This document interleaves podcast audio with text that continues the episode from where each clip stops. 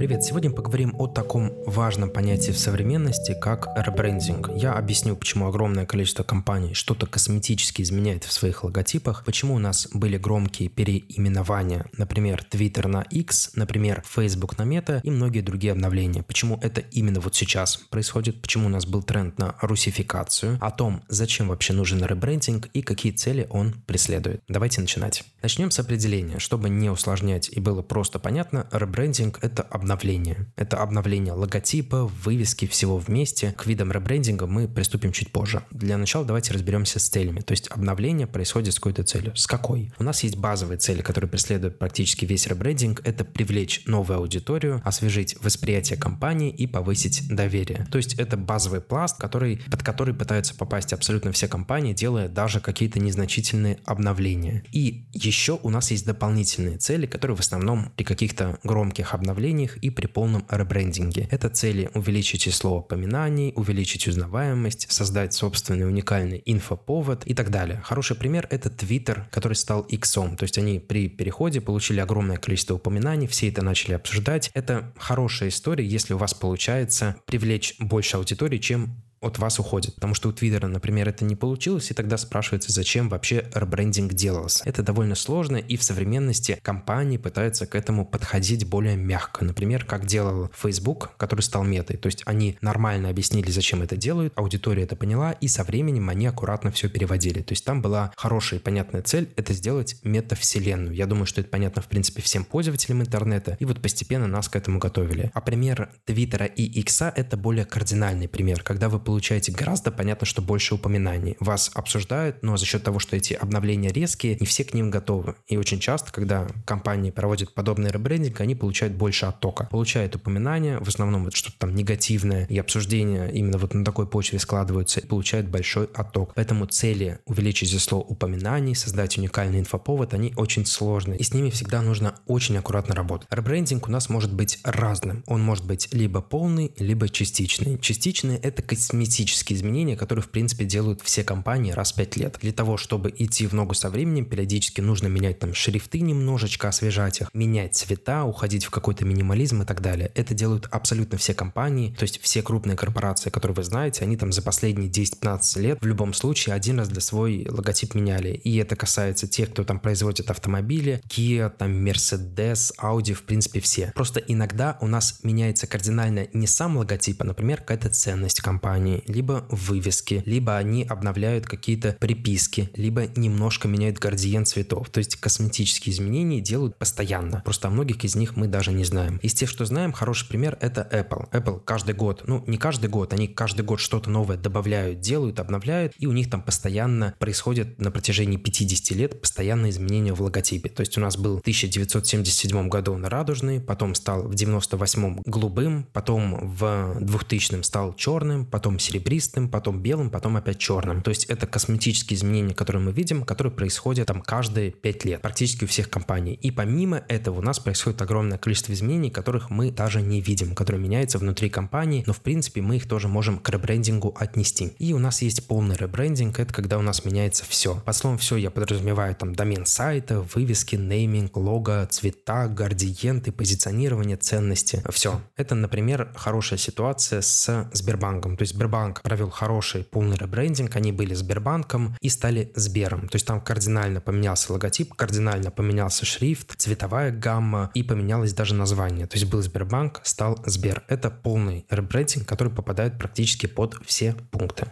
Любой ребрендинг в современности, он пытается что-то достичь. Как я уже сказал, в основном это освежение компании, чтобы ее воспринимали более современно. И, конечно, если мы говорим о чем-то современном, у нас здесь есть огромное количество трендов. Давайте обсудим основные тренды, под которые пытаются попасть практически все компании, которые проводят ребрендинг в современности. Конечно, это минимализм и упрощение. В любом логотипе, в Сбербанке, не в Сбербанке, даже там любой локальный маленький бизнес, когда проводит какой-то ребрендинг, все пытаются сделать более минималистично и более упрощенно, чтобы текст проще читался, чтобы был минимализм, чтобы не было лишних элементов. Например, Kia, который взяли и убрали там лишнюю букву. Зачем она нам нужна? Мы упрощаем. Все это преследует с целью того, чтобы просто стать более понятными для обычных людей, для обычных потребителей. И как раньше, то есть если вы посмотрите на первый логотип Apple, который был в 1976 году, то очень сильно удивитесь, потому что выглядел он очень странно, какой-то брелок, что ли, вообще с непонятным текстом, который еле читался. И вот в современности логотип Apple — это просто яблочко. И к этому формату идут абсолютно все компании. Да, кто-то из дизайнеров может сказать, что это глупо, что должны быть какие-то уникальные там черты, очертания, логотип должен состоять из сложных элементов, но современный мир диктует такие тенденции, что нужно быть минималистичным, упрощенным и понятным. Помимо этого, еще такое кардинальное изменение, которое преследует почти все компании, это градиенты и яркие цвета. То есть цвета всегда добавляют, становятся быть более яркими. Там за последние 20 лет у нас не было ни одного ребрендинга, когда кто-то уходил в какую-то черную сторону и пытался быть более там невнятным. Тот же Сбербанк — это хорошее, хорошее подтверждение, у которых в логотипы добавился и желтый, и там зеленоватый, и голубой, и все, что только можно для того, чтобы быть более яркими. Из чего-то более интересного, конечно, у нас тренды на надписи с подтекстом и секретом. Здесь огромное количество компаний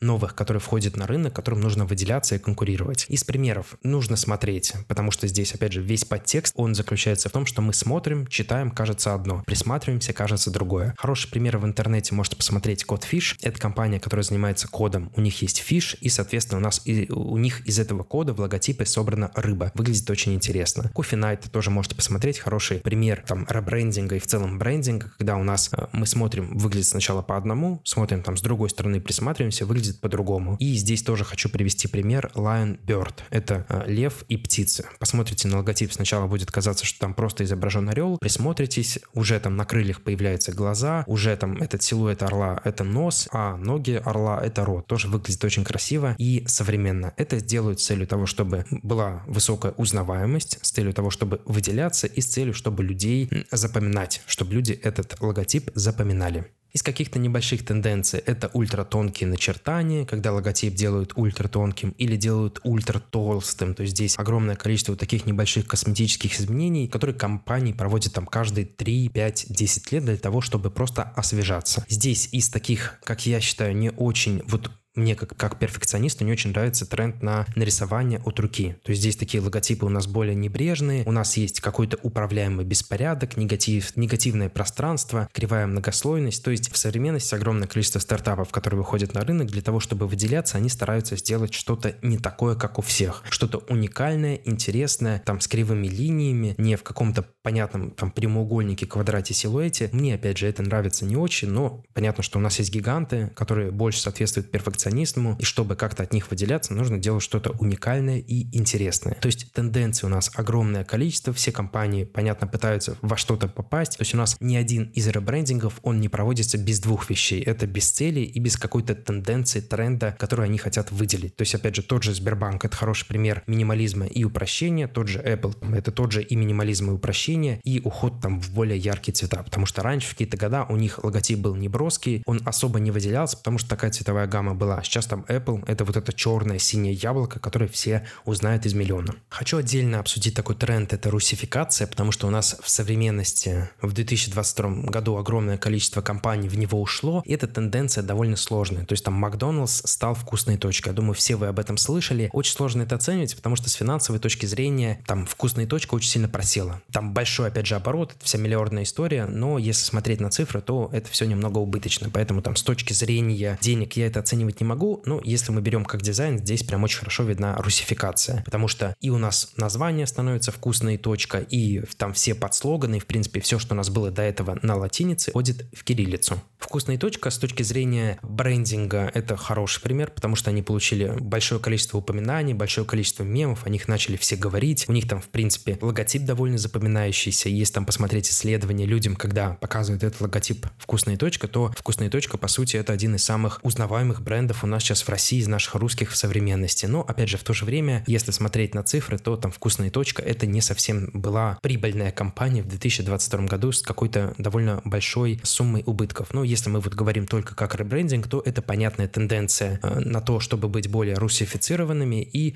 это понятные цели для того, чтобы просто кардинально освежиться. Это понятный полный ребрендинг, в котором преследуются все цели. И увеличение доверия за счет того, что это русификация, и привлечение новой аудитории, и инфоповоды, и упоминания в социальных сетях, и все, что только можно. То есть огромное количество полных ребрендингов, которые проводятся, они делаются глобально и пытаются попасть там во все тенденции, во все тренды. То же самое у нас произошло с рынком газированных напитков, то есть там добрый кола, добрый спрайт, добрый фанта и так далее. То есть здесь тоже русификация, когда у нас добавляется слово добрый на именно вот менее кардинальные изменения тоже были. В 2022 году у нас Иви сначала писался на латинице, шрифт был ультра тонкий, потом они сделали шрифт более там понятным, читабельным и переименовались в Иви на русском. Также у нас Devilry Club, когда его Яндекс перекупил, сделали Market Devilry. Тоже написали это на э, русском языке. Здесь, опять же, я говорю, что это тренд русификация, когда у нас логотипы меняют в более такую нашу историю, создавая просто текст на русском языке и меняя где-то какие-то там незначительные моменты в позиционировании. Если мы говорим там ситуации искусственной точка, то там были более значительные. У нас это, знаете, такой ребрендинг, который преследуется в современности не только в компаниях, но и даже в регионах. Например, в Рыбинске формат всех вывесок дореволюционный. И в принципе, вот живя сейчас в Санкт-Петербурге, я вижу, что огромное количество компаний делают логотипы исключительно вот в таком русском формате, потому что там все вывески практически у нас теперь на кириллице. И все логотипы типа, то есть все булочные, все вот эти столовые, это вот хороший яркий пример. Помимо этого, например, в Ярославле в 2022 году тоже хотели заменить все вывески на дореволюционный формат, как это сделано в Рыбинске. Поэтому я думаю, что вот тоже такой тренд на нашем рынке, в который можно как-то попадать, и у нас там все большее количество компаний, которые в современности создаются, они создаются с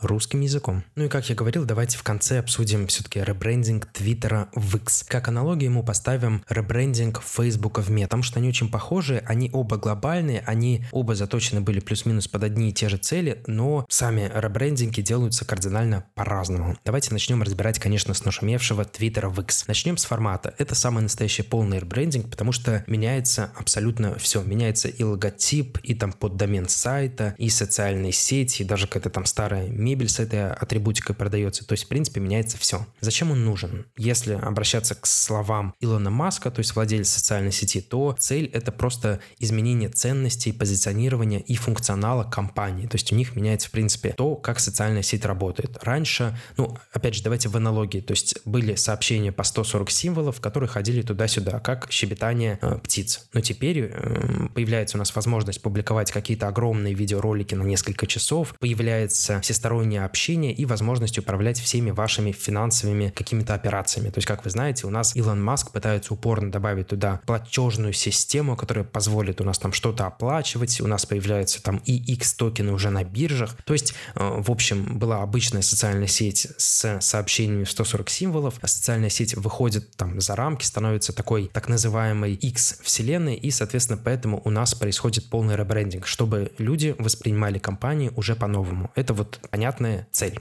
Уже, кстати, Twitter получил лицензию на внедрение платежей в трех штатах США, поэтому я думаю, что скоро мы что-то в этом формате увидим. Хороший такой пример другой — это Мета и Facebook. То есть Facebook тоже была обычной социальной сетью, потом нас готовили к тому, что Facebook станет мета-вселенной, у нас появятся тоже там платежи, возможность коммерции, у нас появятся там новые продукты, новые социальные сети, и поэтому у нас социальная сеть, соответственно, тоже поменялась с Facebook на мета, поменяли там и логотипы, поддоменное имя, и позиционирование, то есть в целом меняется продукт. Это два конкретных примера, в которых меняется и там, и там изменяется продукт. Он становится кардинально другим, и вследствие этого нам нужно полное обновление, чтобы ну, люди новые не путали Twitter с тем, что было, то же самое у нас касается Фейсбука, и чтобы старые люди привыкали к тому, что продукт новый. В чем же отличие? Почему Twitter после своего ребрендинга, так скажем, скатился, получил огромное количество инфоповодов, огромное количество упоминаний, до этого достигли, но э, у нас огромный отток аудитории продолжается, у нас все этим недовольны, все считают, что это полный бред, а Facebook нормально существует, и аудитория у них только растет. Почему? Потому что к любому ребрендингу нужно нормально готовиться. Он должен быть своевременным, к нему должна быть готова аудитория, и он не должен быть резким. То есть, когда у нас происходят в жизни людей какие-то резкие обновления, изменения, люди воспринимают это плохо. Это, знаете, то же самое, что Apple, например, в 1976-1977 году, когда создавали свою компанию, они сразу бы пришли к своему минималистичному э, вот этому логотипу. Или Сбербанк, когда там только создавался, когда у нас аудитория к этому всему относилась с опаской, сделали бы там яркий вот этот логотип, который есть сейчас, и написали бы Сбер. Понятно, что там и кредит доверия был бы ниже, и у нас люди бы относились к этому очень-очень странно. То есть у нас все вещи должны быть своевременными. То же самое касается ребрендинга. Мы должны его подготовить, подготовить к этому аудиторию, только после этого его проводить. Это вот такие базовые правила. Помимо этого, у нас там должны быть готовы все адреса, все почты, у нас должны быть согласованы все отделы, потому что у Твиттера получилась такая история, что где-то переименовали, где-то что-то нет докуп... Это была дикая спешка, поэтому продукт просто выпустила плохим. В свое же время, когда это делал Facebook, все поменяли своевременно, все сделали нормально, заменили, и особо никаких косяков не было. Это я вам говорю к тому, что если вы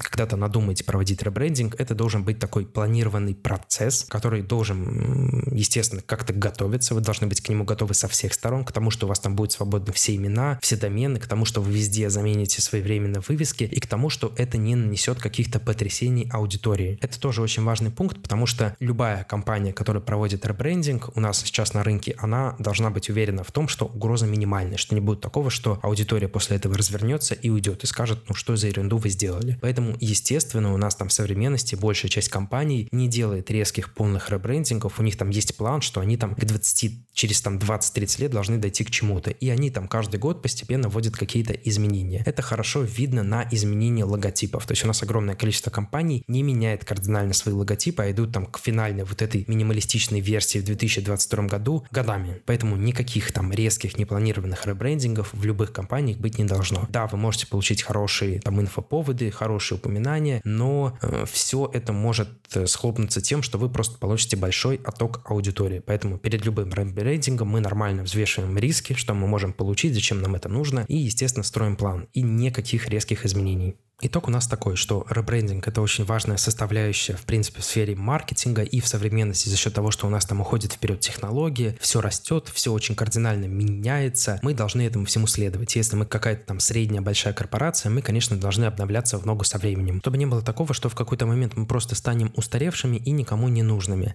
Это, знаете, хорошая ситуация у нас была с телефонами, когда у нас изменялся кардинальный продукт, все переходили на сенсорные телефоны, менялись логотипы, менялся функционал. Огромное количество компаний, которые занимались кнопочными телефонами, которые были очень крупными игроками, они сказали, это ерунда, мы этим заниматься не будем, занимайтесь сами. И в итоге у нас сейчас там производство кнопочных телефонов это там 3-5%, а все остальное это сенсорные телефоны. Хотя там в каком-то далеком 2000-2005 году, когда все это только развивалось и выходило, у нас там весь мир пользовался кнопочными телефонами, и казалось бы, что что какие сенсорные, что это за ерунда и вообще все это зачем нужно. Поэтому всегда идем в ногу со временем, всегда смотрим на рынок, что там происходит. И перед тем, как делать какие-то резкие кардинальные изменения, мы, конечно, все всегда взвешиваем. Я как такой, знаете, маркетолог с опытом, конечно, выступаю за то, чтобы все изменения были планомерными, не резкими, чтобы у нас было меньше всего угроз. То есть даже в своих каких-то компаниях, в которых мы проводим ребрендинг, что-то обновляем, мы стараемся к этому всегда аудиторию подготовить и всегда сделать это постепенно, то есть без каких-то резких изменений.